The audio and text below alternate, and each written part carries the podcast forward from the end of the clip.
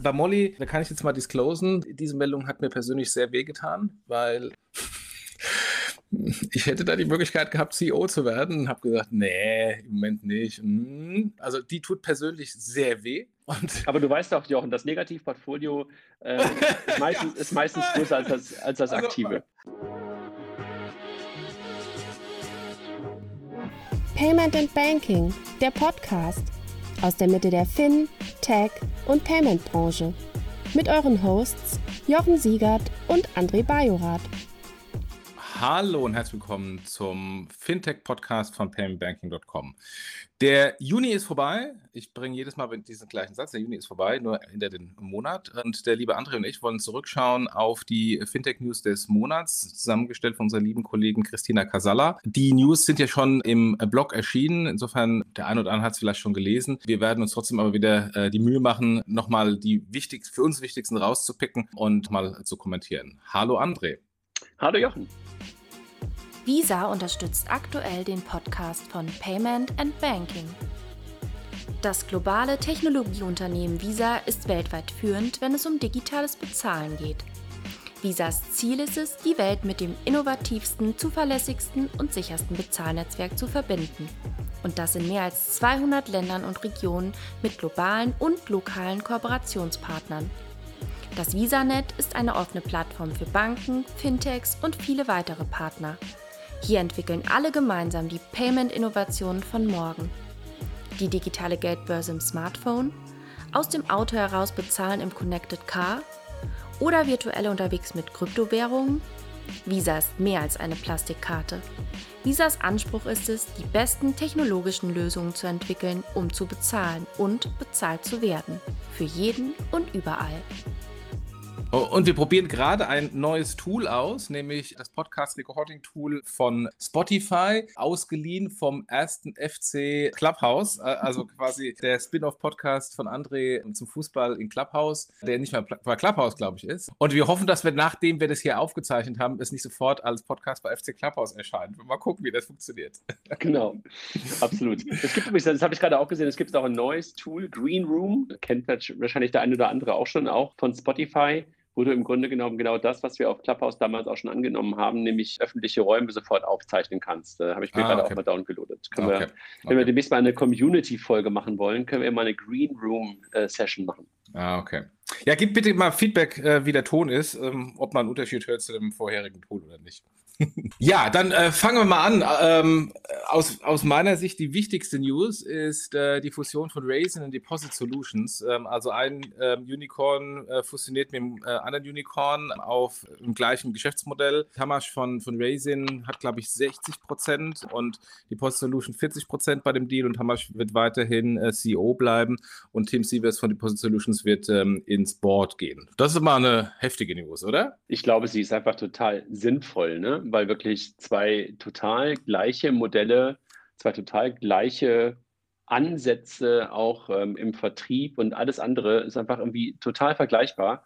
Und äh, das dann zusammenzuführen, macht, glaube ich, jegliche Art von Sinn, so jedenfalls äh, meine Deutung. Es ist natürlich ganz lustig zu sehen, weil die beiden Unternehmen und auch die beiden CEOs sich in den letzten Jahren ja durchaus doch hin und wieder mal so ein bisschen äh, gekabbelt haben. Und ich wäre teilweise, glaube ich, gerne mal Mäuschen gewesen in den Diskussionen, die sie geführt haben. Und man konnte in den sozialen Netzen auch nachlesen, dass es wohl eine etwas längere Zeit war, wo diese Gespräche geführt worden sind. Andreas Haug von eVentures, die ja bei Deposit Solution sehr, sehr früh auch schon beteiligt waren, hatte, glaube ich, von mehr als einem Jahr gesprochen. Und das kann ich mir auch gut vorstellen, weil das natürlich auch echte Alpha-Tiere sind. Ne?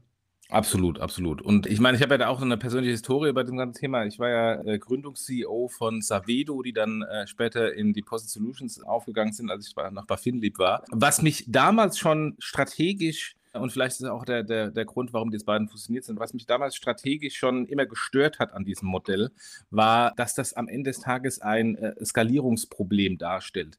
Weil ich sehe bis heute nicht, äh, dass es genügend Banken gibt, die diesen hohen Premium auf den Einlagenzins liefern für drei plus X Modelle. Das war sogar noch ein Modell von Rocket Internet mal am Start. Und äh, insofern teilt sich das am Ende des Tages immer wieder auf die gleichen paar Banken auf, die von den drei oder vier Playern angesprochen werden. Und äh, wenn es sowas gibt, dann gibt es natürlich dann auch Reduktion äh, der Fees, dass halt dann der eine Player die Bank dem anderen wegschnappt. Und insofern, das ist insofern ein, ein ganz sinnvoller Schritt, dass die beiden sich zusammenschließen und es dann de, de facto nur noch ein Deposit-Marktplatz gibt und dann natürlich auch ähm, die Verhandlungsmacht gegenüber den Banken, die hinten dran äh, die Zinsen geben, eine andere ist.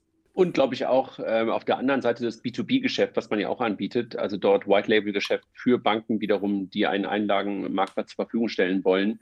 Das nur mit einer, äh, mit einer Software zu machen, einer Technik zu machen, ist, glaube ich, einfach auch sinnvoll. Also ich glaube, die, ja, ja. die Synergien schreien irgendwie danach, dass man das zusammengelegt hat. Äh, und insofern Glückwunsch nach Hamburg und nach Berlin, dass sie jetzt zusammen weiter diesen Weg vorantreiben. Und vielleicht ist es einfach die Chance, dass dort ein Fintech, ja, jetzt ist es ja mehr als ein Unicorn, aus Deutschland heraus auch möglicherweise dann noch so ein Weltmarktführer wird. Und ich glaube, das ist zusammen eher möglich, als wenn sie das beide versucht hätten, weil sie ja beide auch den Weg in die USA versucht haben, beide auch den Weg ins europäische Ausland gesucht haben und gegangen sind. Möglicherweise ist jetzt einfach hier der Zeitpunkt jetzt gekommen, nach wie vielen Jahren, ich glaube, Deposit ist auch schon fast zehn Jahre alt, ne?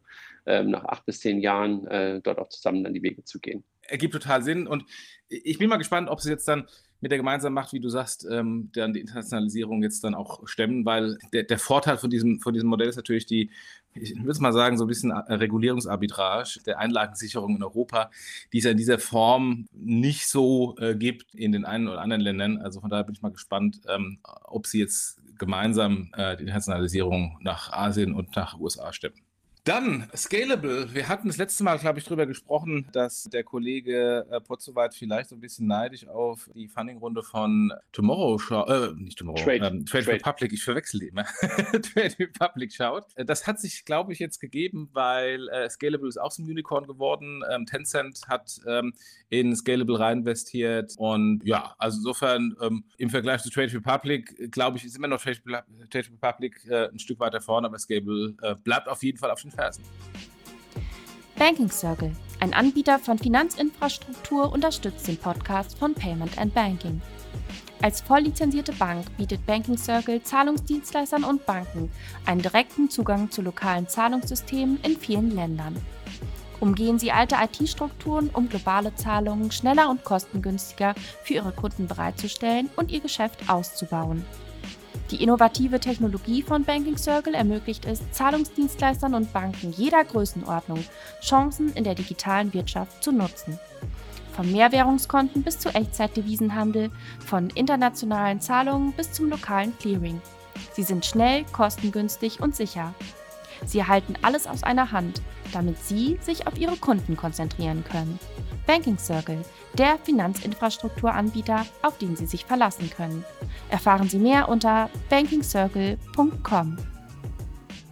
Absolut. Ich glaube auch, du, du hast es ganz gut angesprochen und wir hatten ja auch mit Florian Heinemann auch kurz über Trade Republic gesprochen und über die Funding-Runde und das jetzt Scalable nachgelegt hat äh, mit einer Runde, die wahrscheinlich vor drei Monaten noch riesig gewesen wäre jetzt halt eher kleiner erscheint mit 180 Millionen. Aber du hast ja auch schon beim letzten Mal gesagt, man muss ja auch erstmal in die Bewertungen und in die Fundings reinwachsen. Und vielleicht klingt das gerade gesünder, 180 Millionen aufzunehmen, statt halt ähm, die Summe, die Trade Republic aufgenommen hat. Das waren, glaube ich, über 500, wenn ich mich recht entsinne. Ne? Ja, wir bekommen nachher noch ein paar andere Runden, wo ich auch mir am Kopf kratze und sage, wie kann das sein? Aber gut, äh, ja, äh, absolut, äh, kann ich nur unterstreichen, ja. Ja. Dann, Bitwalla heißt jetzt Nuri. Warte mal ganz kurz, wir haben eins vergessen oder lässt es sich raus, weil ich biased bin? Philipp Connect, 22 Millionen Funding. Also ich habe hier noch eine andere News. Äh, ich, ich bin übrigens in Quip für uns. Ah, okay, News. ich bin im Pam, Pam Banking äh, Artikel. Okay. Vielleicht äh, sollten wir die gleiche Liste nehmen, aber du bist der Moderator. Aber mach weiter. Entschuldigung.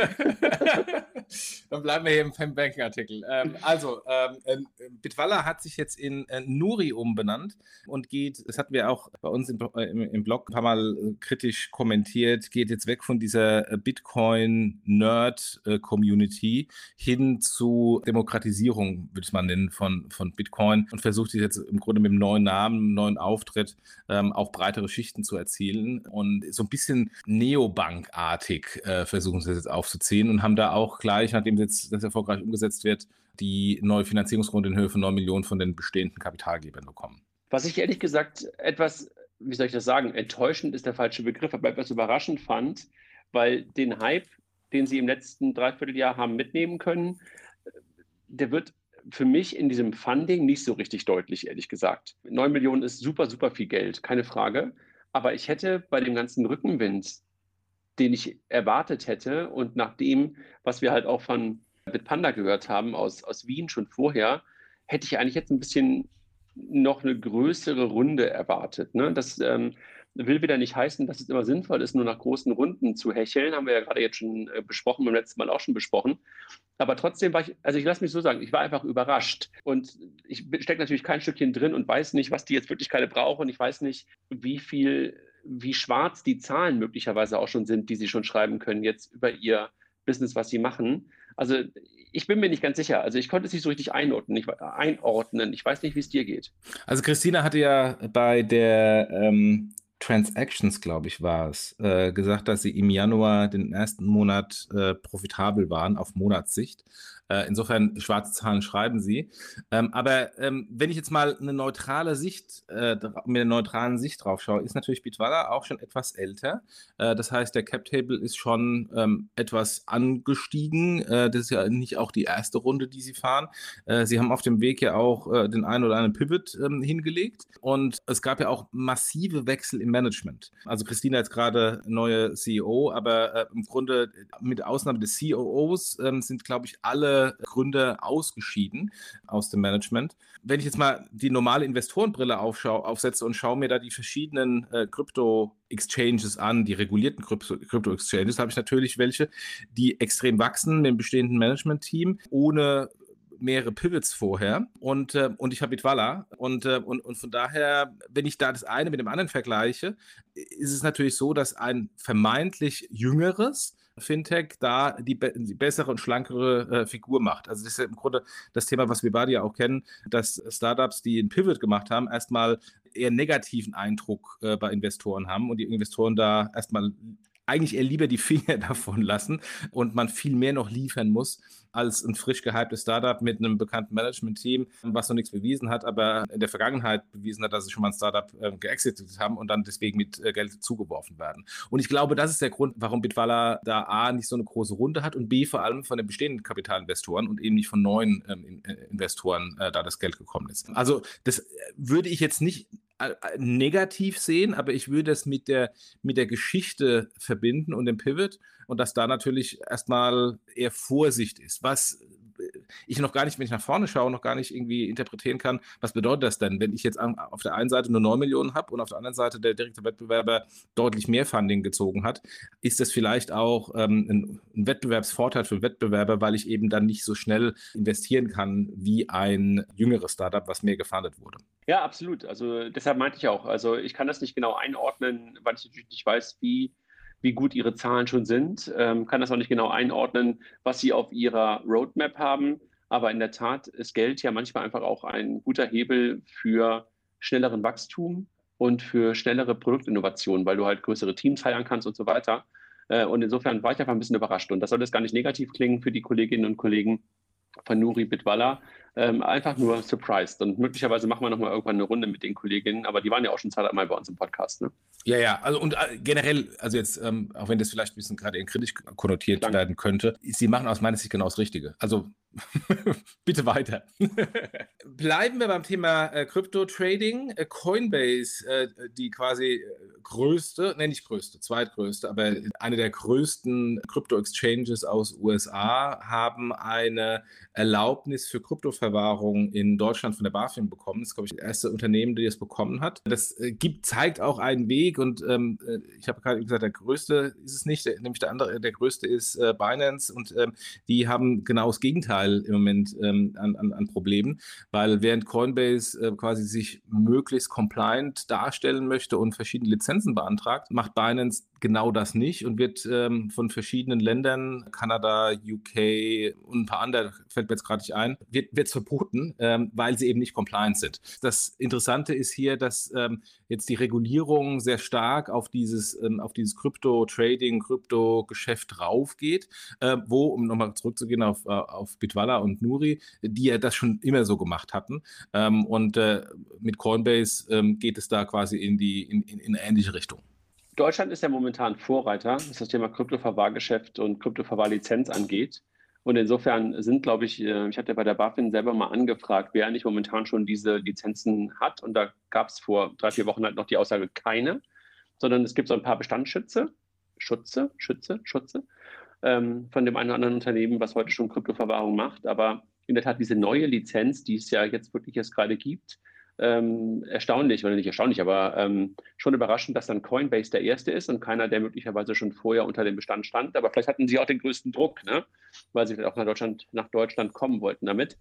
Aber diese Regulierung, die jetzt in Deutschland ähm, äh, verabschiedet wurde, wird ja mit Sicherheit auch ähm, vielleicht ein Muster sein, äh, was wir dann auch in Europa mehr und mehr erleben werden. Ähm, und da bin ich wirklich gespannt. Und ähm, ja, tolle Meldung für Coinbase. Ne? Ist, eine, ist eine Coinbase GmbH in Deutschland, äh, die natürlich unterhalb der, Coin, Coinbase ähm, AG oder wie auch immer das in amerikanisch heißt, ähm, läuft ähm, und bin gespannt, wie Coinbase jetzt in Deutschland startet. Ne? Ich meine, du konntest es ja schon immer in Deutschland nutzen, aber was es jetzt bedeutet, also wie sie mit dieser regulierten Einheit jetzt umgehen und welche neuen Offerings sie anbieten werden. Und äh, bin ich wirklich gespannt, wie, wie Coinbase da vorgehen wird. Ich habe so ein bisschen eine ähnliche, ein ähnliches Erlebnis bei Coinbase, wie ich es ursprünglich bei PayPal hatte. Bei beiden war ich ganz, ganz früh dabei noch bevor sie Lizenzen in, äh, in Europa bzw. in Deutschland hatten. Und äh, bin dann quasi transferiert worden von der, äh, von der amerikanischen Lizenz, äh, quasi unreguliert auf eine, auf eine britische Lizenz. Dann im Rahmen des Brexit haben sie es wo auch immer hingelegt, weil da habe ich fünf Nachrichten bekommen, dass sie äh, auch wegen, wegen der verschiedenen Brexit-Ups und Downs äh, nie genau wussten, müssen jetzt aus UK raus oder nicht raus. Auf jeden Fall sind sie dann raus. Ich weiß nicht, ob sie nach Irland oder woanders hingegangen sind. Und jetzt machen sie eine, eine deutsche Tochtergesellschaft. Genau das gleiche ist bei PayPal passiert. Ähm, erst unreguliert äh, Kunde ähm, äh, der, der US-Entity, dann äh, gab es die britische E-Money-Lizenz e und dann gab es die luxemburgische äh, Vollbank-Lizenz. Äh, also sehr vergleichbar. Ich nutze allerdings Coinbase nicht mehr oder habe es lange nicht genutzt, weil äh, es mir einfach viel zu teuer war von den Gebühren im Vergleich zu dem einen oder anderen. Aber das muss jeder selbst wissen. ja, aber geht weiter. Krypto ja, genau. ist da, um zu bleiben, kann man, glaube ich, drunter schreiben. Ja, und professionalisiert sich. Und ich glaube, das ist ja auch, ähm, äh, wir hatten ja gestern auch den Podcast mit Fabio De Masi und Nils Wischmeier und Kilian äh, bei Payment Banking, wo ja zwei sehr starke Welten aufeinander getroffen sind. Ich weiß, kann, kann mich den Namen des, des äh, Bitcoin-Fans nicht erinnern. Genau. Da, da, da, treffen ja sehr verschiedene Welten aufeinander und es gibt ja auch berechtigte Kritik und es gibt berechtigte ähm, Widerstände und Hoffnung, genau. Ich glaube, das wird sich alles lösen, äh, wie bei vielen Dingen, wenn es in irgendeiner Weise einigermaßen reguliert ist, wenn die Zugänge reguliert ist, weil dann ähm, fällt ein Großteil der kritischen Punkte einfach weg, weil einfach mehr Konsumentenschutz auf dem Thema ist. Und ich glaube, das, das tut auch der Industrie gut ja, ich glaube, ein paar Sachen werden noch schief gehen, wie immer am Anfang. Und ähm, dann wirst du es genau, wie du es gerade beschrieben hast, über die Masse, über Regeln wird sich in der Tat ähm, dort ähm, das ganze Thema dann zu einem Standard, nicht für jeden, ähm, aber für viele, die halt wollen, ähm, entwickeln und halt nicht nur in dieser mini kleinen Blase bleiben, bin ich völlig ja. bei dir. Dann, wir haben gerade eben schon ein bisschen über Neobanken gesprochen. Lass uns kurz bei den Neobanken bleiben. Konto, eine B2B-Neobank hat, bietet jetzt auch Kredit an in Deutschland. Sie können, haben da eine Partnerschaft mit dem Fintech Ivoca, Ivoca, keine Ahnung. Man kann da durch eine Antragsstrecke laufen, 200.000 Euro äh, bekommen. Und ein ähnliches Modell hat äh, Ivoca auch schon mit Penta etabliert. Insofern, es ist nicht mehr nur die Kontoführung und Karte, sondern geht halt jetzt ähm, in, der, in, der, in der Produktschöpfung äh, komplett durch. Aber weißt du ja selber, also Lending ist halt das, womit du halt auch mit Unternehmen Geld verdienst und Geld verdienen kannst. Ähm, und wenn du halt jetzt mehr und mehr kleine und mittelständische Unternehmen ähm, auf, deiner, auf, auf deinem Produkt drauf hast, sowohl bei Quanto als auch bei Penta, wäre es ja total dämlich, das dann nicht zum Up- und Cross-Selling zu benutzen, äh, dass sie nicht selber schon Buch ähm, Geld, auf der, Geld auf der Bilanz haben, was sie verleihen können, ist, glaube ich, klar. Und insofern dann mit so einer ähm, Plattform äh, zu gehen, mit Evoca oder gibt ja ein paar andere, die es in Deutschland auch gibt, die man anbinden könnte, ist, glaube ich, total sinnvoll. Ne? Die vermitteln, vermitteln das ja dann wiederum teilweise an Banken. Also das sind ja dann Banken, die wiederum hinter Ivoca stecken äh, oder liegen äh, und dann halt sozusagen das Geld zur Verfügung stellen. Ja, und äh, da kann man auch, das weiß ja selbst, kann man auch den größten Unterschied zu den etablierten Banken darstellen, äh, mit einfachen Flows, ähm, sofortige, sofortige Entscheidung. Da tut sich die andere Bank ja aber noch sehr schwer.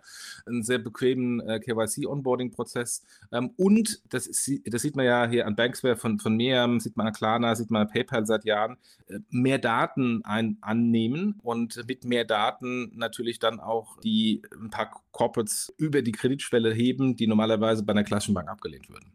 Naja, das Warenfinanzierungsthema ist ja jetzt hier auch genannt und das ist ja ein typisches dafür, ne? dass du ja. halt guckst, was wird da verkauft, was, ähm, welche Datenpunkte habe ich und wenn du zum Beispiel ein E-Commerce-Händler bist und ein Konto bei Konto hast, dann hast du ja den Flow, den kannst du ja ganz gut nutzen. Ja? Und ähm, das zu nutzen als, ich sag mal, Credit Risk Scoring Datenpunkt, das ist man ja teilweise so nicht gewohnt also Umsätze und auch zukünftige Umsätze und möglicherweise auch Recurring Revenues. Da gibt es jetzt auch gerade ein paar Startups, die halt auch Kredite auf Recurring Revenues ähm, geben. Und das sind, glaube ich, genau die Punkte, wie du halt zukünftig bei neueren Geschäftsmodellen ähm, auch Lending ähm, auf eine smarte Art und Weise zur Verfügung stellen kannst. Und dann auch möglicherweise die Linie, die du zur Verfügung stellst, also so ein dauerhaftes Lending, ähm, auch wieder sehr, sehr gut anpassen kannst. Ne? Das ist also die, diese Dynamisierung, würde ich es mal nennen, äh, ähnlich wie ein Dispo oder Linie für Unternehmen, ähm, ist, glaube ich, total sinnvoll. Ja, ja. Im letzten Monat äh, eine der Headlines war, dass Tink Fintech Systems übernommen hat, was äh, ja eine der äh, größten Fintech-Exits war. Ähm, ich habe damals noch äh, diskutiert wegen der Aussage von Heinz-Roger Doms, äh, dass er der drittgrößte Fintech-Exit war. Wurde dann im Nachhinein habe ich Feedback bekommen von Kaspar Schlenk, vielen Dank Kaspar, dass es der drittgrößte Fintech-Exit war von Fintechs, die nach 2010 gegründet wurden. Äh, aber insofern hat Tink Fintech Systems übernommen und jetzt hat Visa Tink übernommen für 1,8 Milliarden. Äh, in dem Kontext äh, scheint die äh, mutmaßte 120 Millionen Übernahme von Fintech Systems eher klein. Ähm, aber ähm, wir wissen ja, dass Visa einen ähnlichen Player wie Tink in den USA ähm, übernehmen wollte, das dann an regulatorischen Gründen gescheitert ist. Jetzt versuchen sie es in Europa. Mal gucken, ob da die Regulatorik in Europa, ähm, Antitrust-Thematik in Europa anders ist. Naja gut, die, die Pressemitteilung von Visa und auch von Tink ähm, deuten ja sehr, sehr klar in die Richtung. In den USA hattest du ja mit Plate, das war der Player, den äh, Visa ja übernommen, übernehmen wollte, übernommen hatte und ähm, ja auch schon Geld wahrscheinlich dafür allokiert hatte. Da hattest du ja eigentlich nur einen großen. Ne? Und Plate hatte fast eine Marktbeher oder hat eine marktbeherrschende Stellung in den USA. Da hattest du zwar früher mal Jodley, äh, aber die sind irgendwie völlig ähm, nicht mehr wirklich vorhanden.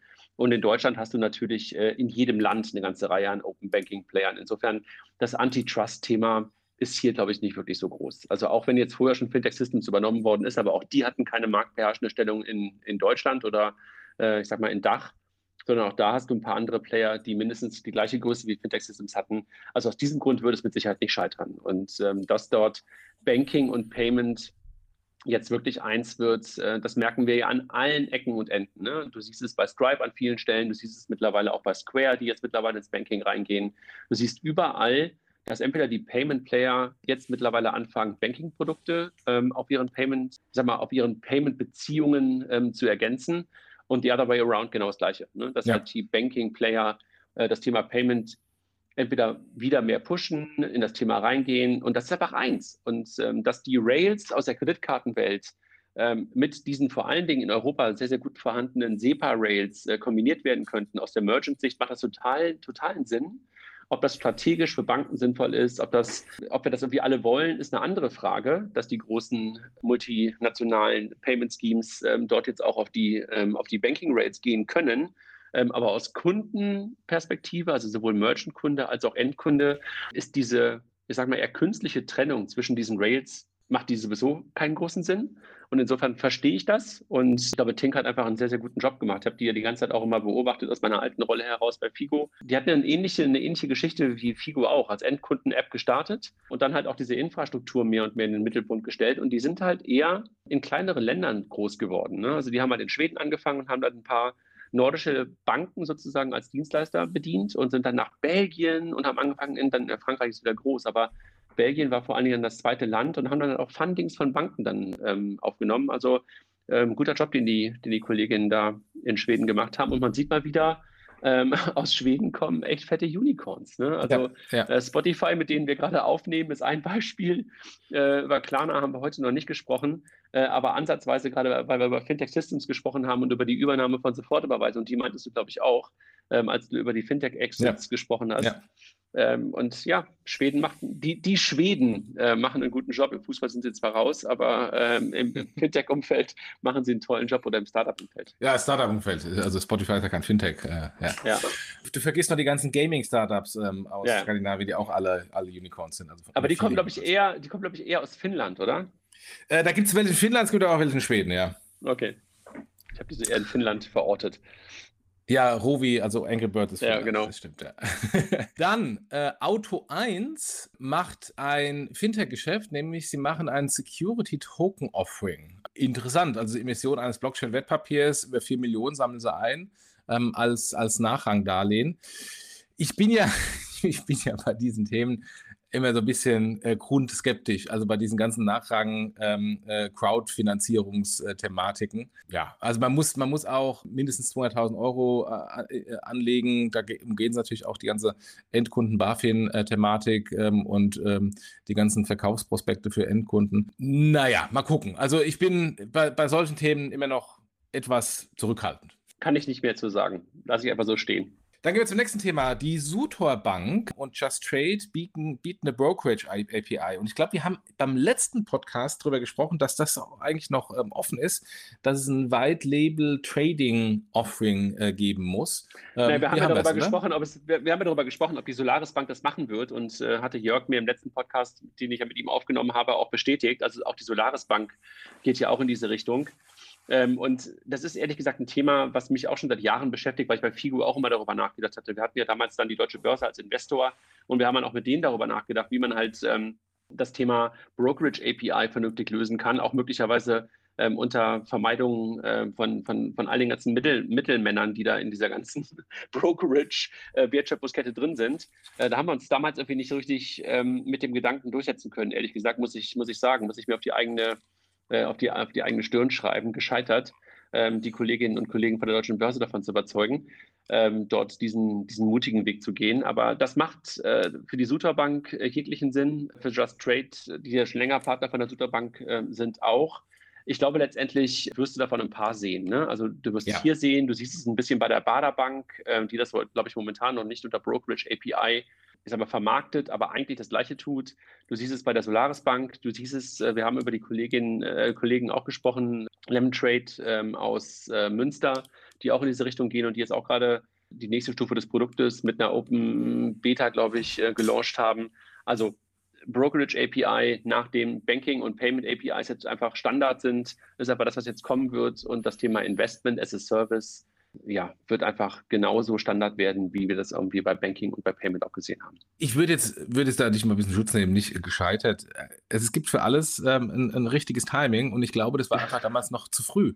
Ähm, weil jetzt ist bewiesen, dass das ganze Thema White Label Banking äh, funktioniert hat durch Solaris Bank und durch Sutor Bank und Co. Und man sieht auch, dass die, die das nutzen, so ein bisschen an die Grenze der Produktvielfalt stoßen auf der einen Seite und auf der anderen Seite sehen wir diesen riesen Trading-Boom jetzt seit einem Jahr. Also insofern war das einfach vermutlich schlicht zu früh. Ja, Aber, nee, nee, ich, ich, lass, lass mich doch einfach einen Satz dazu sagen. Es war das Thema kannibal, kannibalisier dich selber oder äh, lass Exakt, das wollte ich nämlich als nächstes sagen, genau. Eigentlich als, als, als der Player, der am meisten zu verlieren hat bei diesem Thema, hätte man dann trotzdem da eher in den Lead gehen müssen. Aber das wissen wir, dass äh, ähm, äh, große Corporates häufig nicht, ähm, auch wenn sie es wissen, äh, da nicht in den Lead gehen, sondern erst nochmal abwarten wollen und sagen wollen, jetzt muss ich aber sagen, dass es wirklich groß ist, bevor ich da irgendwie investiere. ja, Gehen wir weiter. Die Kollegen von Verimi, die ja auch ein paar Mal schon bei uns auf äh, Panels waren, haben ein neues Investment bzw. einen neuen Gesellschafter, äh, die, die oder der GDV, das ist ähm, quasi ähm, äh, ein Konsortium äh, von verschiedenen äh, Versicherern, die jetzt einen zweistelligen Millionenbetrag in Verimi gesteckt haben. Insgesamt, und das ist, was ich jetzt am, am meisten spannend an dieser Meldung finde, jetzt nicht, dass da ein neuer Investor da ist, ist nett, aber dass insgesamt schon über 100 Millionen Euro in Verimi gesteckt wurde. Ähm, äh, ihr kennt ja alle meine äh, grundlegende Skepsis äh, hinsichtlich äh, dieses Modells, ähm, ähm, ob es denn tatsächlich fliegt. Die haben ja auch jetzt den ein oder anderen Pivot hinter sich gebracht. Mal gucken, ob die 100 Millionen überhaupt nochmal wieder zurückgespielt werden. Da bin ich nicht ganz so skeptisch wie du. Du weißt, dass ich das ganze Thema ID, ähm, bin ich schon ein großer Freund von, dass ich da einfach Lösungen sehen möchte für die Zukunft. Und bin ich auch, ich, bin ich auch. Nee, lass, lass, lass, lass, lass mich noch einen Satz sagen. ähm, und die neuesten Aktivitäten, ähm, die ja aus dem Kanzleramt ähm, jetzt gerade kurz vor der Ende der Legislatur noch losgetreten worden sind, im Sinne ähm, der Self-Sovereign Identity, worüber wir auch schon einen Podcast hier hatten mit Helge Michel, äh, Michael, die, die gehen in eine gute Richtung. Und ähm, ich glaube, wenn die Kolleginnen und Kollegen aus Berlin von VeryMe das geschickt spielen, dann können sie diese ich sag mal, diesen, diesen, diesen Schub, der jetzt dort kommt, aus dem Kanzleramt und aus der öffentlichen, aus der öffentlichen Hand. Warum? Weil sie halt ein paar gute Grundlagen gelegt haben. Sie sind zwar nicht von vornherein SSI ähm, minded gewesen, aber das, was sie halt haben, was sie aufgebaut haben an Infrastruktur und an Lizenzen, können ihnen, werden ihnen in diesem Spiel sehr helfen können. Und insofern ähm, finde ich das super, dass da jetzt auch neue Gesellschafter drin sind und dass auch damit der, ich sag mal, der Kreis der Use-Case-Gesellschafter, kann man das so sagen? Du weißt, glaube ich, was ich meine, ja, ne? Ja, ja. Der, der strategischen ähm, Gesellschafter größer geworden ist. Ne? Banken waren dabei und, und, und Verlage waren dabei und äh, Automot Automobilkonzerne waren dabei. Ähm, und insofern muss man, glaube ich, jetzt schauen oder wird es, glaube ich, eine spannende Frage, welche Use Cases man am Anfang in den Vordergrund stellt, weil alles wirst du nicht lösen können. Aber ich glaube und hoffe, einfach für uns alle. Ne? Das hoffe ich auf das Thema digitale Identität und glaube, dass halt auch VeryMe daraus äh, Profit äh, ziehen kann und drücke den Kollegen die Daumen. Wir sind aber in vielen Bereichen total deckungsgleich. Ähm, ich war am Anfang immer sehr skeptisch von, von der Umsetzung und von, von, von, von der Strategie von VeryMe. Jetzt ähm, schauen wir mal, ob jetzt mit den neuen Vorzeichen VeryMe da ähm, Anführungsstrichen die Kurve bekommt ähm, und sich neu ähm, etablieren kann. Im Grunde Funding und ähm, und Power auf der Shareholder-Seite hatten sie ja schon immer groß genug, hat noch nie funktioniert, ähm, aber hat ja auch bei den anderen nicht so wirklich funktioniert. Also insofern, äh, äh, auch die, die Startups, die da unterwegs waren, haben, haben, haben jetzt nicht geglänzt, dass sie große Skalierung hinbekommen haben. Der Markt muss in irgendeiner Weise mal abheben und er wird auch abheben. Und ähm, am Ende des Tages aus europäischer Sicht müssen wir darauf wetten, dass es ein europäischer Player ist ähm, und Total. mal wieder nicht ein, ein Big Tech. Ja, absolut. Nein, das ist auch ähm, keine Frage. Und das, das, das, funktioniert aber halt auch nicht ohne den Staat. Ne? Also ja. wirklich echte, harte digitale Identitäten kannst du vieles ausdenken. Du kannst halt authentifizieren und, und, und, und, und ähm, aber das Thema harte Identifizierung wird ohne den Staat nicht funktionieren und wird auch ohne staatliche Use Cases nicht funktionieren. Und das wird halt nicht ähm, die Zweitwohnung auf Mallorca oder die Hundesteuer, sondern du brauchst halt ähm, ähm, en masse andere Use Cases, Daily Use Cases. Und äh, da bin ich aber guter Dinge, dass man da halt auch in die richtige Richtung jetzt denkt. Ja, ja. Ja, und es kann auch nicht, und es kann auch nicht irgendwie äh, die alle drei Jahre Beantragung des, äh, des Führungszeugnisses sein. Nein. Ähm, äh, sondern das, das müssen wirklich, wirklich, wie richtig gesagt, tägliche Use Cases sein, ja. Gut, gehen wir weiter. Bitpanda bietet White Labeling. Jetzt haben wir schon mit Walla, Nuri und äh, Coinbase gesprochen. Äh, jetzt der dritte in der Runde, auch äh, Crypto Exchange, Bitpanda, auch vor kurzem Unicorn geworden aus Österreich. Die bieten das ganze Ding jetzt als White Labeling an. So ein bisschen sind wir da, wo wir, wo wir auch bei Solaris Bank und Co schon sind. Ähm, also dass, dass jetzt auch dieses Krypto as a Service immer breiter wird. Da gibt es in, aber lustig, ja, aber lustig, ja. ne? wenn, wenn, wenn, du, wenn du die Meldung, wenn du die Meldung siehst, ist, dass Bitpanda halt momentan noch keine Krypto-Verwahr- und, und Handelslizenz in Deutschland hat. Und insofern, wenn du in Deutschland das White Labeling nutzen willst, dann kannst du nur die Technik benutzen und du brauchst die Lizenz selber. Ja.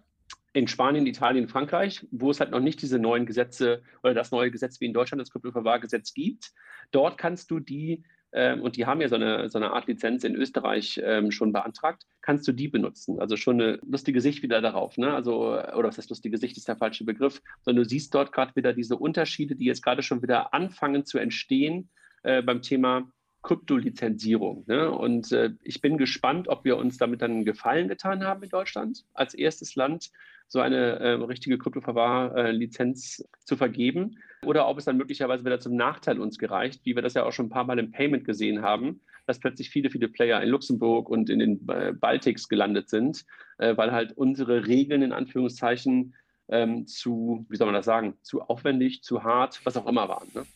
Ja, also das ist ja, das ist ja ein Thema, was, was ich auch seit Jahren sage, dass wir, dass wir zwar SEPA haben und eine einheitliche Währung, ähm, aber es dann halt auch schon endet mit der Harmonisierung in Europa. Also wenn wir Datenschutz anschauen, wenn wir hier äh, Finanzcompliance anschauen, ist der Teufel halt im Detail und dann ist halt Europa nicht Europa, sondern äh, eine Vielzahl von verschiedenen Ländern. Ich hatte, äh, und das ist mittlerweile ja auch öffentlich und dokumentiert, mal gucken, ob da was draus wird, das ja auch ähm, in meinem Hintergrundgespräch beim Wirecard-Untersuchungsausschuss äh, als Kritikpunkt angeführt, dass, dass es ein Unding ist, äh, dass, dass wir da in Europa diese sehr unterschiedliche Auslegung bei äh, Finanz Finanzaufsicht haben und habe da auch äh, insofern an die Gesetzgeber, äh, die, da, die da in der Runde saßen, appelliert, äh, das Thema mal aufzunehmen und anzuschauen und äh, zu harmonisieren. Äh, und hier sind wir wieder genau bei dem gleichen Thema.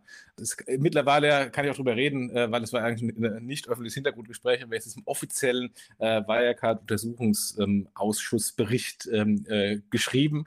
insofern kann man jetzt darauf verweisen und sagen, damals wurde es gesagt, mal gucken, ob in zehn Jahren was passiert ist. Ja, bleiben wir beim Thema Login. Wir haben gerade über Verimi gesprochen. Visa glaubt offensichtlich auch an das Thema und haben in das Fintech Login-ID investiert. Eine Seed-Finanzierung in Höhe von äh, 6 Millionen ähm, Dollar äh, bieten äh, API, Software Development Kits, ähm, für FIDO-Authentifizierung. FIDO haben wir ja auch vor kurzem, äh, vor kurzem schon ein bisschen länger her, glaube ein halbes Jahr, Jahr oder so, hier im Podcast gehabt. Also es ist auch so eine Authentication Alliance, ähm, allerdings getrieben insofern aus dem, aus dem Silicon Valley und äh, Visa sitzt ja auch nördlich des Silicon Valleys. Ja, also kann ich nicht viel zu sagen. Also zu, zu Fido können wir gerne nochmal demnächst irgendwann gerne mal einen Podcast machen mit, mit Hanko, also die, die Firma aus, aus Kiel. Ich glaube, äh, das könnte, das könnte ganz, äh, ganz, ganz, ganz spannend sein, weil die Kolleginnen und Kollegen dort ähm, so jetzt seit ungefähr zwei Jahren unterwegs sind. Ähm, und da könnten wir uns möglicherweise das Thema Fido nochmal ganz gut erklären lassen. Gehen wir mal ein bisschen schneller rüber. Finanzen.net startet ein Neo-Broker. Wieder im Grunde gleiche Story, die wir gerade schon mal gemacht haben. Also Brokerage is in, jetzt macht Finanzen.net ja im Grunde ein, ein, ein Portal für Finanzinformationen, äh, bauen den eigenen Neo-Broker ähm, und gehen dann halt in Konkurrenz zu Scalable, zu Trade Republic etc. Äh, ja, ehrlich gesagt eher, eher, wie Wall Street Online. Ne? Also Wall Street Online ja, hat das Ganze genau, ja auch genau, gestartet genau. und Wall Street Online äh, ist ja super, super erfolgreich geworden damit. Ähm, und da merkst du halt, dass diese Community, die die über die letzten Jahre aufgebaut haben, also Wall Street Online ähm, ist ja, glaube ich, aus meiner Erinnerung noch ein Überbleibsel aus der Dotcom-Welt. Ja. Trotzdem haben sie halt über die ähm, 15 Jahre jetzt äh, eine ganz gute, oder 20 Jahre, äh, eine Community aufgebaut ähm, und die haben sie halt ja eng an sich gebunden äh, und haben jetzt einen eigenen Neo-Broker. Mal gucken, wann die Kolleginnen, äh, die Kollegen von Doppelgänger.io dann auch ihren eigenen Neo-Broker aufbauen. Ja, oder wann wir mal, wann wir mal hier ähm, äh, Neobroker aufbauen und einen eigenen ähm, Fintech-Basket, äh, so wie der Kollege Jochen Krisch für seine E-Commerce-Aktien, dass wir das Das ist aber ein ETF, meinst du? Also in ETF ja, ja, ja, genau, genau. Wobei der Jan Beckers hat ja sowas mal angekündigt. Äh, Jan Beckers, äh, der äh, mit Ramin und mir ähm, äh, Philipp gegründet hat, der hat ja einen eigenen Fonds auch. Da hat er auch angekündigt, dass er jetzt einen speziellen Fintech-Fonds macht. Mal gucken, mal gucken, wie das wird. Bleiben wir bei Finlieb. Element, die Finlieb-Tochter, also quasi das, die Solaris Bank für Versicherungen Versicherung, hat äh, 16 Millionen äh, geraced, ähm, hat zwei neue äh, Investoren, Vitan Group und ähm, der luxemburgische Fintech-Investor Ilavska Villermoz Kapital. Ähm, sagt mir beides nichts. Kennst du die? Nein und haben jetzt in, in Gänze 66 Millionen geraced, sagen nichts zur, ähm, zur Bewertung. Ja, also im Grunde ähm, gleiches Modell wie, wie Solaris Bank ähm, im Insurtech-Bereich aber halt nicht ganz so, nicht, nicht ganz so stark äh, abgehoben, muss man ganz ehrlich sagen. Ja, ne? Also ja. Element macht, glaube ich, auch einen guten Job, aber da merkst du halt wieder, dass das Thema Versicherungen ähm, aus meiner Perspektive ähm, dann doch nicht ganz so gehypt ist oder nicht ganz so stark im Fokus der Öffentlichkeit, stark im Fokus der Use Cases ist, ähm, wie das dann doch wiederum äh, bei den Banking-Themen ist. Also Solaris Bank hat einfach in den letzten fünf bis sieben Jahren einfach einen großartigen Job da gemacht und so viele Sachen enabled so viele Themen gab es in der Versicherungswelt nicht zu enablen oder aber Versicherungen haben es teilweise selber gemacht. Also ich weiß es nicht ganz genau, will das gar nicht klein oder schlecht reden, ähm, aber im Vergleich zu Solaris siehst du halt ungefähr zeitgleich gestartet, das Element dann doch ein bisschen hinterherhinkt. Ähm, gleichwohl sie natürlich ähm, jetzt einfach auch 16 ähm, Millionen ähm, dort noch nochmal eine gute Runde gemacht haben. By the way, vielleicht dann doch nochmal vorhin den Hinweis hatte ich schon gemacht. Es gab noch eine Runde, da bin ich jetzt biased ähm, aus dem Finlieb-Universum Finlieb Connect, die Firma, die ähm, ja aus, ähm, aus Figo mit entstanden ist, hat auch eine 22 Millionen Runde gemacht. Ähm, und by the way, einer der letzten ähm, Open Banking-Anbieter äh, aus Deutschland, der unabhängig ist. Ja, ja. Dann bleiben wir beim Thema Robo-Advisor. Äh, das Fintech InnoInvest, die mir ehrlich gesagt gar nicht so sehr viel sagten vorher, machen jetzt ein B2C-Angebot auch als ähm, Robo-Advisor. Allerdings äh, da Kontext Element äh, eher im Versicherungsbereich als Versicherungsmarket-Plattform ähm, anbieten können. Also überall sieht, mehr, sieht man Trading, Robo-Advising, äh, Kapitalanlage in verschiedensten Formen. Ja, nichts zu sagen. Dann eine interessante Meldung. Die Schwarzgruppe, also diejenigen, die hinter Lidl sitzen, vielleicht können wir gleich nochmal was äh, ganz kurz über Lidl Pay reden. Da gibt es ja auch interessante Entwicklungen, aber die Schwarzgruppe übernimmt S01. Und S01 ist ein äh, Start-up, was kurz vor der Wirecard-Insolvenz von Wirecard übernommen wurde. Und äh, aus Berlin, ein Fintech-Startup. Dann ist nach der Wirecard-Insolvenz, haben die Gründer äh, den Laden wieder quasi aus der Insolvenzmasse rausgekauft, äh, weil die natürlich dann auch äh, mit in die Insolvenz gerissen gelassen wurden und haben jetzt Sicht verkauft an die Schwarzgruppe. Und äh, das ganze Thema soll vermutlich in irgendeiner Weise kombiniert werden mit dem äh, Thema Loyalty und äh, Payment, also Lidl Plus und Lidl Pay. Sehr interessant. Ja, ich glaube, der ähm, Raphael war auch immer ganz begeistert von denen, also von der Technologie von ähm, S01 oder SO waren, weiß gar nicht, ähm, wie sie heißen, S01, glaube ich. Ähm, und das ist irgendwie eine, eine, eine, neue Art von oder ein schlauerer Ansatz von Loyalty sein soll. Du bist der Loyalty-Fan, ähm, ich habe mit dem Thema nichts am Hut, äh, aber ähm, das zusammenzuführen ist, glaube ich, total sinnvoll. Also das Thema Payment und Loyalty, wenn, dann macht es da Sinn. Und dass es halt eine Heimat findet bei einem der größten Discounter in Deutschland, scheint auch total sinnvoll zu sein. Ja, also was ich insgesamt diesem, an dieser Meldung sehr, sehr, sehr, interessant finde, ist, dass halt ähm, äh, Schwarz mehr und mehr Technologie aufkauft und als Technologieplayer sich positioniert. Die haben ja auch ähm, eine, ähm, im Grunde bauen eine eigene Cloud ähm, auf, um so ein bisschen unabhängiger zu sein von, von AWS und, und, und Co. Und äh, sind ja auch in das Thema Payment eingestiegen mit Lidl Pay. Da kann ich gleich nochmal eine kleine Story erzählen. Das aber, ja, aber Jochen, das machen doch gerade alle. Das macht Rewe doch auch, das hat die Metro auch gemacht. Und das macht also. Rewe auch, weil aber Schwarz hat es natürlich schon, schon viel früher und breiter angemacht. Die machen nicht mhm. nur Payment und, ähm, und Loyalty, sondern äh, generell im, im Bereich IT äh, geben die im Moment sehr, sehr viel Gas. Ähm, ähm und ähm, für einen, für einen Retailer überraschend viel und überraschend breit. Das ist das, was mich bei, bei, bei ja. Schwarz so, so wann überrascht. kommt denn die Aldi, Wann kommt denn die Aldi Cloud? also gehen auf jeden Fall nicht auf die Lidl Cloud und vermutlich auch nicht auf die Amazon Cloud. ja, mal ja. Aber hast recht. Ja. Aber äh, in dem Kontext, äh, Lidl Pay hat in den letzten äh, Wochen ähm, auch ein bisschen ähm, äh, Schlagzeilen gemacht. Ähm, und zwar äh, gab es da offensichtlich größere äh, Betrügereien bei Lidl Pay. Also es war wohl oder ist wohl relativ einfach, eine x-beliebige IBAN dahinter zu setzen und dann quasi kostenlos einzukaufen auf, auf eine Kontonummer von jemand Dritten. Das muss wohl ein größeres Problem darstellen. Wundert mich ehrlich gesagt, äh, dass es dieses Problem gibt, weil ähm, das Problem hat äh, PayPal schon vor Jahren gelöst mit, mit Lastschrift und den IBANs. Das hat äh, Payback Pay schon gelöst und dass Lidl Pay in das gleiche Problem reinläuft ähm, im Jahr 2021 ist verwunderlich. Ähm, ich habe es auch gespürt, allerdings andersherum, äh, weil ähm, ich nicht gut war für mehr als 100 Euro ähm, bei Lidl Pay äh, und ich bis heute es nicht probieren konnte, weil wenn ich halt meinen Familieneinkauf mache, dann ist halt immer mehr. Und, ähm, und deswegen ähm, im, im, im Schlechten werden diejenigen äh, belohnt, die halt irgendwelche fremden IBANs eingeben und die guten Kunden werden bestraft, weil sie nicht einkaufen können äh, über den Betrag. Ähm, ich meine, das macht mir jetzt nichts, dann zahle ich halt weiterhin mit American Express. Das tut Lidl, glaube ich, nicht gut von den Payment-Gebühren, aber ist eben so. Also insofern, man sieht da, dass Payment doch nicht so einfach ist. Äh, Lidl zahlt da Moment sehr viel ähm, Lehrgeld und ähm, weil du gerade eben schon Rewe angesprochen hast, die jetzt auch eine Payment-Tochter gegründet haben, ähm, und Otto hat ja auch eine Payment-Tochter gegründet. Ähm, ich hoffe, dass die Kollegen von Rewe sich jetzt mal das nochmal genau anschauen, was die Kollegen von Lidl da machen, äh, um daraus davon zu lernen. Ja, und ich glaube, alle schreien auch danach, irgendwie Marktplätze werden zu wollen. Ne? Ich bin auch gespannt, wie viele Marktplätze wir dann irgendwie auch erleben werden im Einzelhandel ähm, und mal gucken, was sie da drauf bekommen. Also ich glaube, die wie heißt das Ding nochmal? Ähm, Real hat das ja auch gemacht. Ne? Da hast du ja schon so einen Marktplatz. Ähm, ja, ich bin gespannt, ähm, ob die das alle hinbekommen werden. Werden sie wahrscheinlich nicht alle, ja, ja. aber wer es halt am erfolgreichsten hinbekommen wird. Ja. Ähm, dann ganz kurz nochmal, äh, Raisin, über den wir ganz am Anfang gesprochen haben, verwaltet jetzt mittlerweile eine Milliarde ähm, in ETFs, ähm, also im Grunde wie so ein Robo-Advisor und sucht äh, Vertriebspartner, um äh, das ganze Geschäft weiter ausbauen zu können. Also neben der Anlage in Festgelder, was wir vorhin äh, primär besprochen haben, ähm, bieten die ja auch ETF-Sparpläne an ähm, und bieten da schon eine Milliarde in ETFs, was ähm, erstaunlich ist, aber dann doch wieder nicht so erstaunlich, äh, wenn man die Zielgruppe anschaut äh, von Raisin, die ja alle sehr kapitalstark sind und, ähm, und dann natürlich auch nicht nur in Festgeld Geld anlegen, sondern gegebenenfalls auch in äh, attraktiven ETFs. FinAPI, ähm, auch so ein Open Banking Anbieter, der geschluckt wurde von der Schufa schon vor einiger Zeit, äh, macht einen zweiten Anlauf zusammen mit der Schufa beim digitalen Kontencheck. Der erste Anlauf, der ist ja etwas daneben gegangen. Äh, es gab ja bei uns im, äh, im Blog einen Artikel, der Nils Wischmeier in der Süddeutschen hat da sehr böse drüber geschrieben. Mal gucken, ob sie davon gelernt haben. Jetzt gibt es einen zweiten Anlauf, der nennt sich Giro-Check.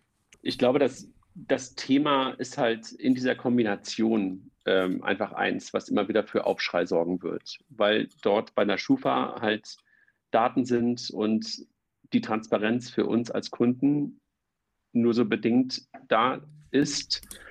Und insofern das dann kombiniert mit den Open Banking Daten, die man natürlich immer freiwillig freigeben wird in diesen, in diesen Kontochecks oder Giro-Check, wie das Ding jetzt heißt, diese Kombination macht, glaube ich, Menschen Angst. Ähm, und das muss man, glaube ich, kommunikativ sehr, sehr gut begleiten, ähm, wann das genutzt wird, wie das genutzt wird und das einfach auf den Markt zu werfen und die Kombination aus, ich schaue in deine Kontoumsätze und kombiniere das mit den Daten, die bei der Schufa liegen, in diesem großen schwarzen Loch, was ich gerade so versuchte anzudeuten, das war, glaube ich, schwierig kommunikativ. Ob das inhaltlich so super, super ähm, schwierig ist oder irgendwie merkwürdig ist, sei mal völlig dahingestellt. Das glaube ich nämlich gar nicht. Ne? Also ich glaube, dass es teilweise sogar ähm, in Prozessen ähm, auch den Kunden helfen kann, etwas schneller zu bekommen, etwas einfacher zu bekommen. Ähm, aber aus der Perspektive von Datenschutz, aus der Perspektive von Verbraucherschutz, äh, musst du das, glaube ich, sehr, sehr gut vorbereiten und sehr, sehr gut in Anführungszeichen begründen, warum diese Kombination äh, für den Kunden auch sinnvoll ist. Ja, ja. Lass ein bisschen springen und zwar auf jetzt, wir haben es am Anfang ganz kurz ähm, angesprochen, die teilweise sehr großen Fundingrunden, wo man reinwachsen muss. Fangen wir mit der ersten an. Klarna. Klarna hat 639 Millionen Dollar geraced. Das ist nicht die Bewertung von Klarna, sondern das frische Geld, was Klarna zufließt. Damit kommt Klarna auf eine Bewertung und jetzt festhalten in Höhe von 45,6 Milliarden Dollar. Zum Vergleich, die Deutsche Bank hat, glaube ich, eine Kapital Kapitalmarktbewertung von 16, 18 Milliarden, knapp 20 beeindruckend, was, was, was Klarna da für einen Vorschusslorbeer in der Bewertung äh, kommt. Und natürlich auch beeindruckend, was die mit den 639 Millionen Dollar machen. Vermutlich in äh, internationale Expansion ähm, reinstecken. Und das ganze Thema kommt vom Softbank Vision Fund, die ja ohnehin ähm, ne, immer sehr große Tickets schreiben. Man denke an äh, WeWork und Co. Wahnsinn, absolut. Ja, und ähm, ich weiß nicht, ob du die, die Meldung noch in den Zusammenhang mit reinpacken wolltest. Die Nubank ähm, aus Brasilien hat eine 750 Millionen Dollar Runde gemacht mit der Bewertung von 30 Milliarden. Also sozusagen, so diese, diese Größenordnungen sind ja ungefähr das Gleiche. Ne? 30 Milliarden Bewertung und hier hast du jetzt 45,6 Milliarden Bewertung. Oder wie viel waren es? Ja, doch 45,6. Ja. In der Tat Wahnsinn. Ne? Also wie viel Vorschusslorbeer da drin steckt, bin ich völlig bei dir. Ähm, das ist einfach eine große, große Wette, ne? eine große Wette auf die Zukunft. Und wenn halt die Wachstumszahlen momentan weiter in die, genau in diese Richtung gehen und du halt noch Märkte hast, die du angehen kannst. Und bei Klarna muss man sagen, kommend aus dieser, aus diesem, ich sag mal, einfachen Produkt Buy Now, Pay Later, ähm, jetzt mittlerweile komplette PSP-Technologie, Open Banking-Technologie, Bankkonto, Kreditkarte ähm, und jetzt mehr und mehr auch in seine Richtung ähm, Curated Shopping äh, sich entwickelnd das ist einfach auch schon eine ganz gute Geschichte. Und ich glaube, sie haben einfach auch noch eine ganze Menge Länder, die sie noch angehen können. Ähm, sind zwar jetzt ansatzweise in den USA, aber der Ursprung ist halt Europa. Da sind sie halt mittlerweile, ich würde sagen, ganz gut unterwegs, aber weiterhin auch mit, mit, mit, mit Wachstumspotenzial. Ähm, USA noch mit riesigem Potenzial. Und es gibt halt noch ganz, ganz viele andere Länder und andere, andere Regionen auf der Welt, wo sie halt heute noch nicht unterwegs sind. Ne? Also ich glaube, in Asien ist Klarna noch gar nicht. in Südamerika auch nicht. Äh, und insofern, ähm, the sky is the limit, scheint so. Ja, ich äh, weiß ja immer noch, äh, wie ich geschrien habe, als ich erfahren habe, dass den Anteil, den ich für PayPal kaufen wollte von Klarna, dass der in der letzten Sekunde an Sequoia abgegangen ist, weil wir zu langsam waren. Ähm, jetzt ist natürlich die Frage, ob Klarna diese gleiche Entwicklung genommen hätte, wenn PayPal den Anteil bekommen hätte, den Sequoia bekommen hat. Ähm, aber ähm, ich kenne den Laden ja schon sehr, sehr, sehr früh und habe äh, am Anfang auch schon sehr, sehr viel große Stücke auf die gesetzt. Ähm, dass die es jemals auf diese Bewertung schaffen würden, hätte ich mir auch meinen kühnsten Träumen nie vorstellen gewagt. Aber Gratulation, Respekt an, an die Kollegen. Ja. Ähm, bleiben wir bei einer ähnlichen großen Runde. Molly, ähm, die immer noch für viele vermutlich völlig unbekannt sind. Ähm, Molly, ein niederländisches äh, Payment Startup, so ein bisschen vergleichbar mit Stripe, aber dann doch wieder nicht. Also so, so, so eine Mischung aus äh, im Grunde einem klassischen PSP und Stripe. Die haben gerade eine 800 Millionen Dollar Runde eingefahren. Und ähm, also 800 Millionen frisches Geld in der Company äh, kommen auf eine Bewertung von äh, 6,5 Milliarden Dollar. Und, und da, Jochen, stimmt übrigens dein Argument nicht. Ne? Dein Argument von vorhin, dass du sagtest, Managementwechsel in einem Startup sind nicht unbedingt vorteilhaft. Ähm, eine lange Historie ist möglicherweise nicht so vorteilhaft. Managementwechsel gab es bei denen auch eine ganze Menge. Der Gründer ist auch nicht mehr der CEO. Ja. Ähm, und ich glaube, die sind auch schon mittlerweile mehr als zehn Jahre alt. Also ich glaube, dass manchmal geht es auch anders. Das andere Spannende, finde ich, ist weiterhin, warum Payment immer aus Holland kommt. Ja, und ähm, äh, bei Molly, äh, da kann ich jetzt mal disclosen, äh, diese Meldung hat mir persönlich sehr wehgetan, weil ähm, ich hätte da die Möglichkeit gehabt, CEO zu werden und habe gesagt, nee, im Moment nicht. Hm, äh, also die tut persönlich sehr weh. Ähm, und, ähm, und Aber du weißt doch, Jochen, das Negativportfolio äh, ist, meistens, ist, meistens, größer als das, als das also, aktive. Mein, mein, Negativportfolio ist mittlerweile, die Liste ist sehr lang. Sage ich ja. Und, und zeigt nochmal, dass ich ein schlechter Investor bin. Aber nochmal zu, zu, Molly, da hinten, hinten, hinter Molly hängen auch ähm, die Klarna-Gründer, äh, die da privat sehr, sehr früh reingegangen sind, sehr viel Geld zur Verfügung gestellt haben. Insofern, das eine trifft da aufs andere. Einfach beeindruckend. Die Klarna-Gründer oder die Adyen-Gründer? Die Klarna-Gründer. Okay. Nicht alle, aber ähm, ein oder zwei. Mhm. Bleiben wir wieder in Deutschland, über kleinere Runden. Ähm, ID Now ähm, übernimmt einen französischen Wettbewerber. Also da fängt es so langsam an, äh, in diesem in KYC Authentication Segment, äh, dass die Konsolidierung ähm, stattfindet. Macht auch total Sinn, weil auch da, wir haben vorhin gesprochen über die extrem fragmentierten europäischen Markt. Auch im, im KYC-Bereich ist der ja extrem fragmentiert und jedes Land macht dann andere, anderes Verfahren, äh, weshalb es auch entsprechend viele äh, verschiedene Verfahren gibt. Aber wenn ich jetzt ähm, beispielsweise Solaris Bank ähm, oder, oder andere, die ähm, in mehreren Ländern aktiv sind, da verschiedene KYC-Anforderungen äh, erfüllen muss, dann brauche ich natürlich einen Dienstleister, der mir möglichst alles anbietet. Äh, und IDNOW übernimmt da jetzt einen französischen Wettbewerber. Und ähm, letzter Punkt, die deutsche Börse übernimmt das Fintech Kryptofinanz. Das kennt der eine oder andere von uns auch, weil der Mark Berniger, ähm, der dahinter steckt, der war auf der Transactions letztes Jahr und hat da, hat da gesprochen. Insofern äh, auch da, ähm, auch wo wir gerade eben so ein bisschen gesagt haben, Deutsche Börse vielleicht ein bisschen hinten dran äh, beim Thema Trading API, beim Thema Krypto sind sie ähm, geben Sie jetzt Gas. Naja, ich, ich, glaube, da ist aber halt auch so dieses äh, Disruption-Potenzial einfach nochmal deutlich größer. Ne? Ja, also beim Thema ja. Trading API, ähm, da bist du ja weiter als Deutsche Börse im Hintergrund äh, Custodian und, und, und ja. Abwickler und, und, und dergleichen. Also da ist sozusagen, da, da hättest du eher deinen Kunden fast Wettbewerb gemacht als Trading API. Und jetzt musst du halt, glaube ich, wirklich komplett da rein, weil in so einer DeFi-Welt, wie auch immer wir sie definieren, also in der, Decentralized Finance-Welt, ähm, ist die Frage, welche Rolle die Börse einnimmt, welche Rolle der Custodian einnimmt, ja nochmal eine ganz andere, die zu definieren ist. Und ähm, dort, ähm, ich sage mal, mit Vollfeuer reinzugehen, ähm, ja, muss aber, glaube ich, sein. Ne? Ähm, ich glaube, da müssen viele andere auch drüber nachdenken, die bisher Partner bei der deutschen Börse sind, äh, was es für sie bedeutet äh, welche neue Rolle sie einnehmen können, ähm, also die deutsche Börse einnehmen kann in so einer Kombination. Das wird, glaube ich, ein spannendes Spiel in den nächsten drei bis fünf Jahren. Ja, ja. Jochen, ich glaube, du hast ein paar Funding-Runden ähm, ähm, außen vor gelassen. Die habe ich hier in meinem Equip und vielleicht lass uns noch eine auf jeden Fall noch machen, weil die auch da bin ich wieder biased, aber äh, trotzdem ist sie, ist sie mir wert, erwähnen, zu erwähnen. Äh, Wafy hat eine 5 Millionen Seed-Finanzierung gemacht, also die Kollegen von deiner Studentenfinanzierung ursprünglich, äh, die jetzt halt auch in Richtung einer Finance-App für die Gen Z gehen. Also so ähnlich ähm, wie die Kollegen aus Hamburg, wie heißt er nochmal? Weißt du, wo wir auch mal einen Podcast mitgemacht haben? Pocket. Äh, Pocket.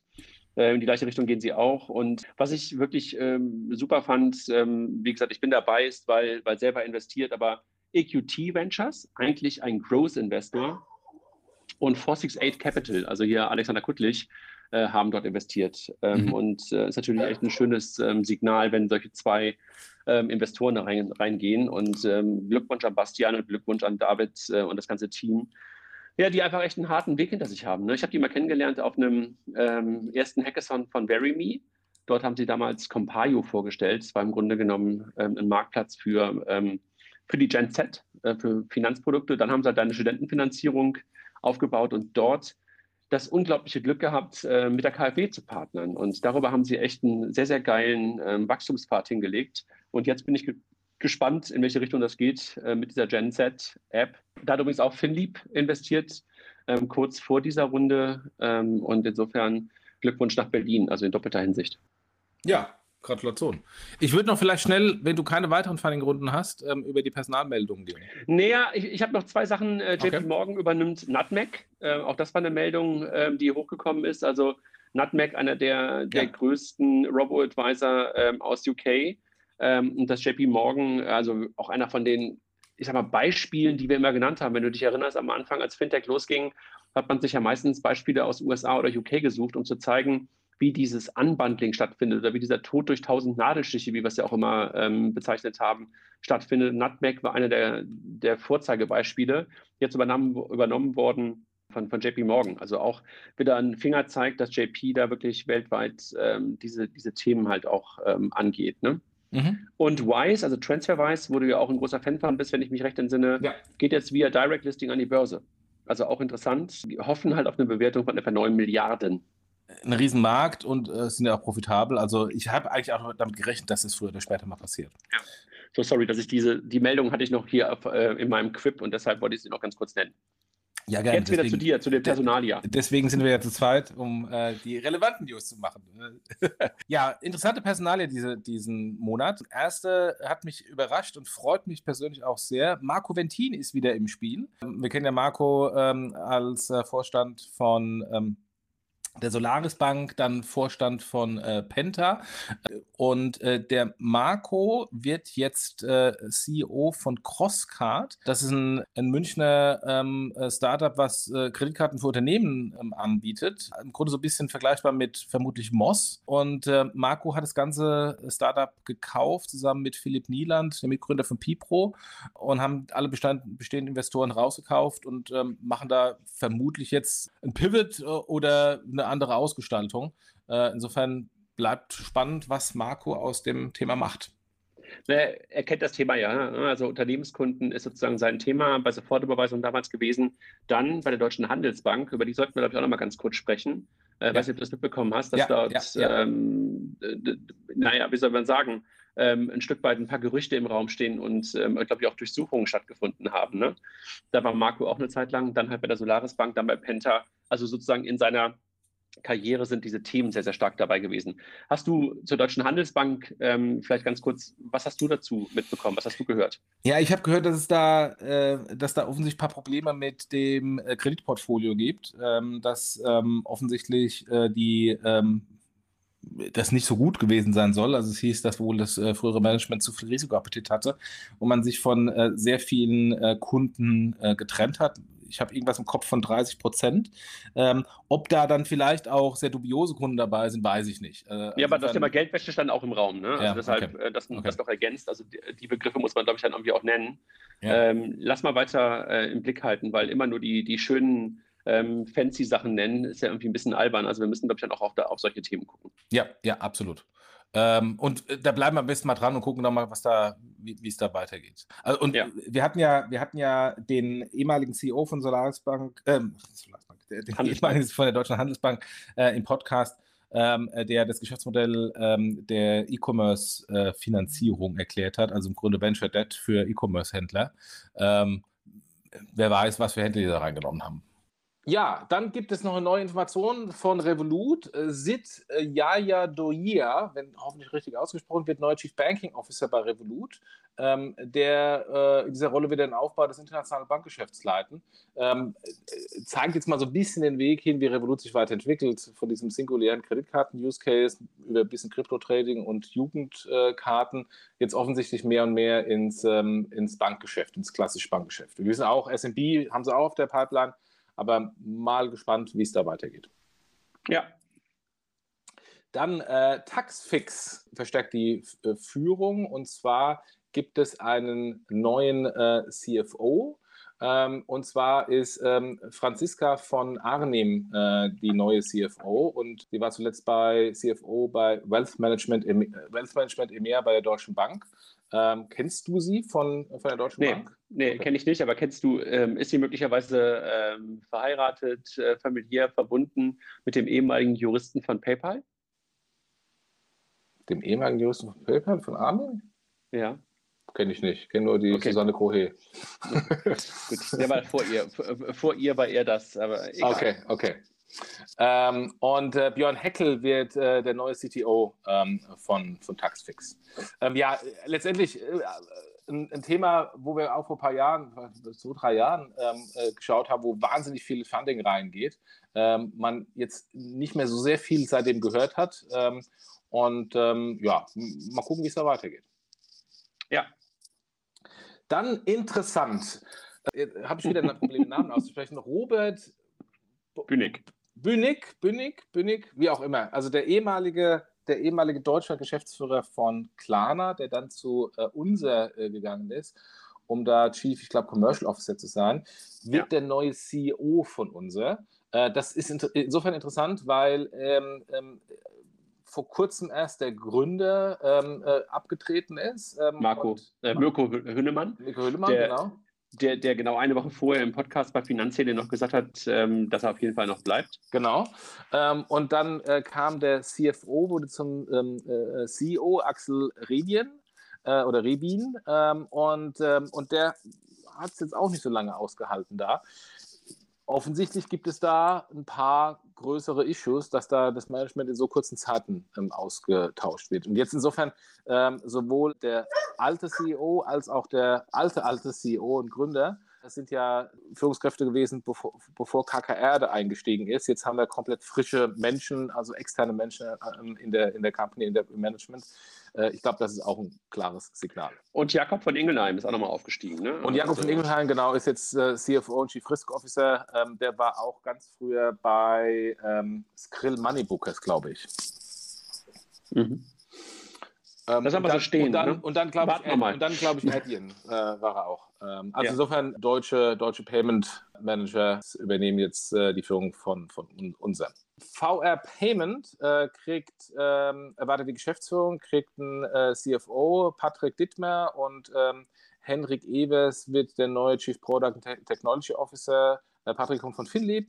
Ähm, und, nee, kommt, ähm, kommt von Philipp Connect. Das war Philipp sozusagen, Connect, genau. das war sozusagen äh, der CFO ähm, ab dem Moment, als ich bei Figo raus war. Und Henrik Evers äh, kam, äh, von, kommt von Dr. Oetker. Ähm, und das ganze, die ganzen äh, bilden jetzt äh, das Triumvirat rund um äh, Carlos Gomez der CEO von der ähm, VR Payment. Ähm, ich finde ich find VR Payment, da kann man auf der einen Seite immer so ein bisschen runtergucken nach dem Motto, naja, diese genossenschaftliche Payment-Tochter. Auf der anderen Seite, es sind die einzigen, äh, die tatsächlich noch ähm, äh, seit Jahren in der Hand äh, von, von einer Bank sind, wo alle anderen Banken sich von ihren Payment-Töchtern getrennt haben. Ähm, und, ähm, und die Z-Bank, die VR-Genossenschaftsgruppe, ähm, sind dem Thema ähm, ähm, immer, immer äh, treu geblieben und äh, geben da jetzt weiter Gas. Also insofern Gratulation an die äh, an die Wechsel von teilweise Fintech-Bereich jetzt wieder in, äh, im klassischen Bankumfeld. Ich glaube, sie sind niemals so richtig skaliert, ne? haben das Thema E-Commerce ein bisschen verschlafen. Mal gucken, ob sie es jetzt aufge, aufgeholt bekommen. Also du konntest ja im Payment eigentlich ähm, in den letzten zehn Jahren ähm, gar nicht so viel falsch machen, dass du nicht irgendwie doch gewachsen bist. Ähm, ich glaube, sie hätten wahrscheinlich noch größer sein können, wenn ich jetzt mal ein bisschen Wasser in den Wein schütten ähm, darf. Ähm, dass sie trotzdem dabei geblieben sind, da gebe ich dir völlig recht. Also so ein bisschen Last Man Standing, ja. ähm, der, da, der, der da war. Äh, Gesellschafter sind natürlich, glaube ich, auch vielfältig. Ne? Neben der DZ Bank, glaube ich, auch der DG Verlag und äh, die Fiducia GAD. Aber in, naja, also sie, sie haben ähm, daran festgehalten, warum auch immer, fragte man sich, glaube ich, eine Zeit lang. Ähm, jetzt kann man sagen, es ist echt ein Asset. Lass mal sehen, was sie daraus machen in den nächsten, in den nächsten Monaten und Jahren. Äh, Element, äh, über den wir gerade eben schon gesprochen hatten, da gibt es einen neuen Aufsichtsrat oder Beirat, und zwar Christoph Bornschein, äh, der ja auch bei uns schon ein paar Mal im Podcast war, Geschäftsführer von TLGG Consulting. Der löst Stefan immer ab ähm, und ähm, wird ähm, in den Aufsichtsrat von Element einziehen. Sehr also smarter also Move wollte ich gerade sagen, Christoph im Aufsichtsrat zu haben, ist, glaube ich, irgendwie äh, keine schlechte Idee. Ja, sehr smarter Move. äh, dann äh, mein ehemaliger Arbeitgeber TraxPay äh, verstärkt sich mit Kate Pohl, ein sehr, sehr smarter Move. Äh, Kate Pohl kommt ähm, von, der, von der ING, ähm, war da, ähm, war auch lange vor bei der Citibank äh, und bei der JP Morgan Chase. Äh, immer, also sehr lange im, ähm, im B2B-Bereich äh, von Banken unterwegs, tolles Netzwerk. Und sie wird bei TraxPay jetzt Head of Banking Strategy, äh, also letztendlich ähm, äh, die Betreuung äh, und Gewinnung von neuen Banken für die TraxPay-Plattform. Macht sie das Vollzeit oder ist das so eine Advisor-Rolle? sie war vorher Advisorin. Ähm, ich weiß nicht, ob sie jetzt voll, voll Vollzeit macht oder Teilzeit, aber auf jeden Fall ähm, ist sie jetzt operativ in die, in, in, die Company eingetreten, wo sie vorher nur Beraterin war. Toll, also Kate ist einfach sehr nett, sehr nett ja. und sehr smart. Ja, und super vernetzt. Ja. Dann äh, Stefan Wintels wird neuer Chef der KfW ähm, und ähm, ja, das Interessante ist, dass äh, das eine externe Lösung ist und keine interne Lösung. Und er war vorher lange bei der Citigroup. Ich glaube, die KfW ähm, hat ja einfach auch in den letzten zwei Jahren äh, so viel Beachtung und so viel Aufmerksamkeit bekommen wie wahrscheinlich niemals zuvor. Ähm, denen geht es ja als Bank auch immer noch gut. Ist, glaube ich, eine der fünf größten mindestens in den Top 5 der deutschen Banken. Ähm, und vielleicht ist es ja auch ganz gut, wenn mal jemand von außen äh, dazukommt, wobei das Geschäftsmodell ja in, in weiten Teilen ja eigentlich auch sehr, sehr klar ist. Ähm, aber möglicherweise könnten sie aber auch noch viel mehr in Richtung Endkunden tun. Ne? Ja, dann bei VFox gibt es einen neuen COO und zwar Dr. David Stachon ähm, wird ähm, die Position, neu geschaffene Position begleiten ähm, und die Wachstumsstrategie des Unternehmens vorantreiben. Äh, wird mit Christopher Kamshoff zusammenarbeiten, der für M&A zuständig ist ähm, und äh, der äh, David Stachon bringt reichliche Erfahrung, Versicherungsgeschäft äh, mit, war vorher Vorstand äh, bei Generali Deutschland. Ähm, was insofern ein aus meiner Sicht ganz klares Signal ist, wenn daher die äh, die erfahrenen Corporate-Vorstände jetzt in VFox reingehen, ähm, wie VFox sich ähm, positiv weiterentwickelt hat und auch ernstzunehmende Player am Markt ist. Ja. Last but not least, Daniela Gaub wechselt zu Per Finance ähm, und wird äh, die Position Senior Legal Counsel übernehmen, also äh, die juristische äh, Head ähm, und war vorher äh, Leiterin der Rechtsabteilung äh, beim Bundesverband der deutschen Inkasso-Unternehmen.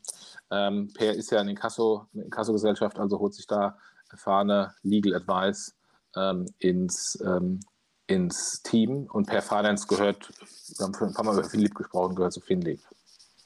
Ja. Jochen, das war's, oder? Das war der Juni. Äh, für den Sommermonat äh, erstaunlich busy. Mal gucken, wie der Juli wird. Und äh, ja, genau. ähm, äh, vielleicht weniger, weil die Leute jetzt langsam in den Urlaub gehen, Juli, August, äh, die klassischen Urlaubsmonate. Ähm, aber mal schauen. Äh, mal gucken, was wir, was wir Funding-Runden bekommen. Mal gucken, ob wir irgendwann eine Funding-Runde bekommen, die über eine Milliarde ist. Wenn wir hier äh, Clara und Molly haben mit 800 Millionen, ob wir da tatsächlich mal irgendwann eine, eine Milliarde Funding-Runde bekommen. Let's see. Jochen, dir, euch, Family, einen schönen Sonntag. War Danke, ebenso. Danke dir. Mach's gut. Alles Tschüss. Klar. Tschüss.